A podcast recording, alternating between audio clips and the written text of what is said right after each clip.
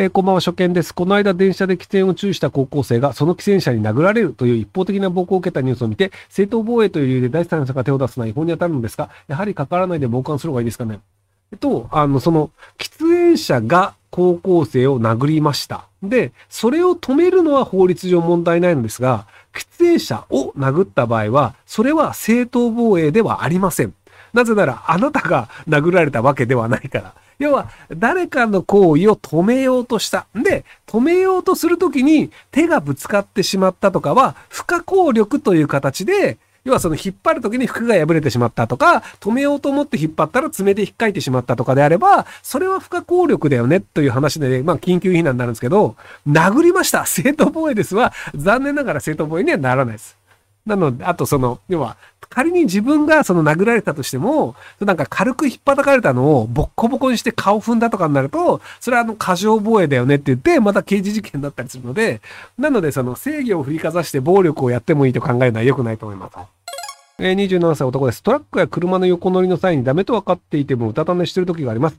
コーヒーなどのカフェイン飲んでもでした。ヘルクさんになるべく減らせる方法と心理を教えてあげたら幸いです。えっと、無理です。あの、結局、暇になってしまって睡眠不足だと人は寝てしまうのですよ。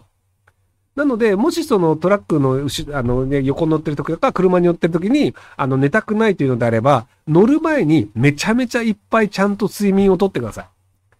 例えばその12時間寝てめちゃめちゃ寝たからもう全然眠くないっすっていうところで、じゃあ横座りますって言ったらそれは寝ないと思うんですよ。でも多分その、今9時だと思うんですけど、なんか9時にそのなんか YouTube とか見て、で、なんか時間を潰してるから多分睡眠時間どんどん減ってくんですよね。なので、そのなんかあのビールを飲んでるおっさんの YouTube とか見るぐらいだったら、さっさとスマホ消して、あの今のうちから寝とくと、明日のじゃあ8時に起きるんだったら、今から11時間寝れるんですよ。なので、さっさと寝てください。で、もし寝れないのであれば、睡眠薬を飲むとかっていう手もあります。お酒飲むとかね。ただね、お酒飲むとね、睡眠が深くならないので、あの、寝てる時間は長いのだけど、十分な睡眠が取れないという場合もあったりするので、なので、そのなんか睡眠導入剤とかお酒とかじゃなくて自然に寝れるようにした方が割と満足した睡眠は得やすいんですけども。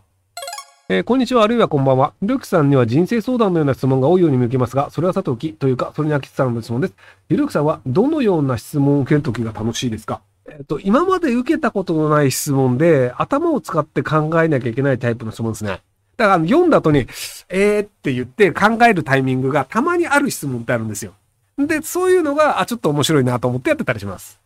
なので、あの、なんかその、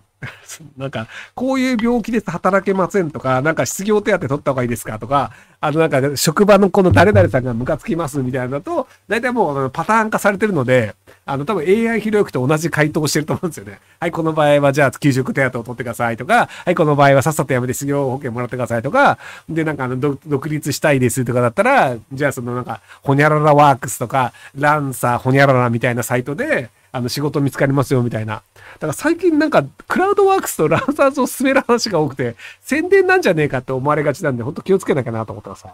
えー、1年ほど前からゲームで知り合った一度も結婚したことのない独身男性ととても気がいい男性が帰宅後毎日通話しています。彼は50歳なのですが、最初はゲームの中だったので私は実年齢言わずバトニーです。えー、子供30、子供31歳も弟と言ってしまってます。半年前から会うようになり月に一度彼の家に遊びに行ってます。私は今の関係が心地よいのですが、実年齢と罰に息子のことを言った方がいいでしょうかタイミングがわかりません。言えば？いや、別に言ったからといって多分変わんないと思いますよ。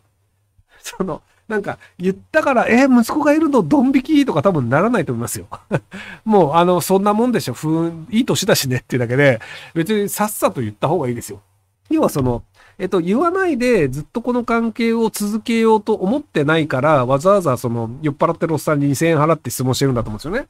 なので、そのちゃんと正直に、要はその秘密を持ってるっていうのはストレスなので、その正直に話した方が楽だよねと。で、正直に話したいけど、それを話すことで相手の人がドン引いたりするかなっていうのだと思うんですけど、別にあの、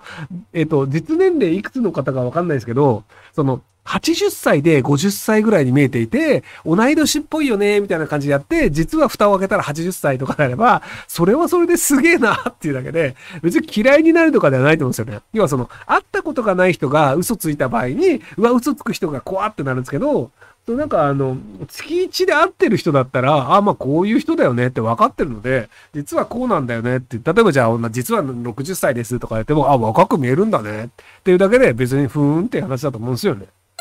えー、お久しぶりです。前回コメントした早稲田小学部志望の浪人生のたっくんです。ゆるくさんに言われた通り、直前期死ぬほど頑張って国語を目標点まで取るようにしましたが、本番同じくらいの点数が取れずに小学部に落ちました。もともと勉強は得意ではなかったので、ここまで成績を上げたことは嬉しいことなんですが、早稲田は諦めきれないので、二浪決意しました。ところで二浪で早稲田は就活できますかね？えー、また終わってますよね。いや、別に早稲田、の、二浪もいるし、二年留年もいるので、なので、早稲田は別に全然気にならないと思いますよ。あの、まあ、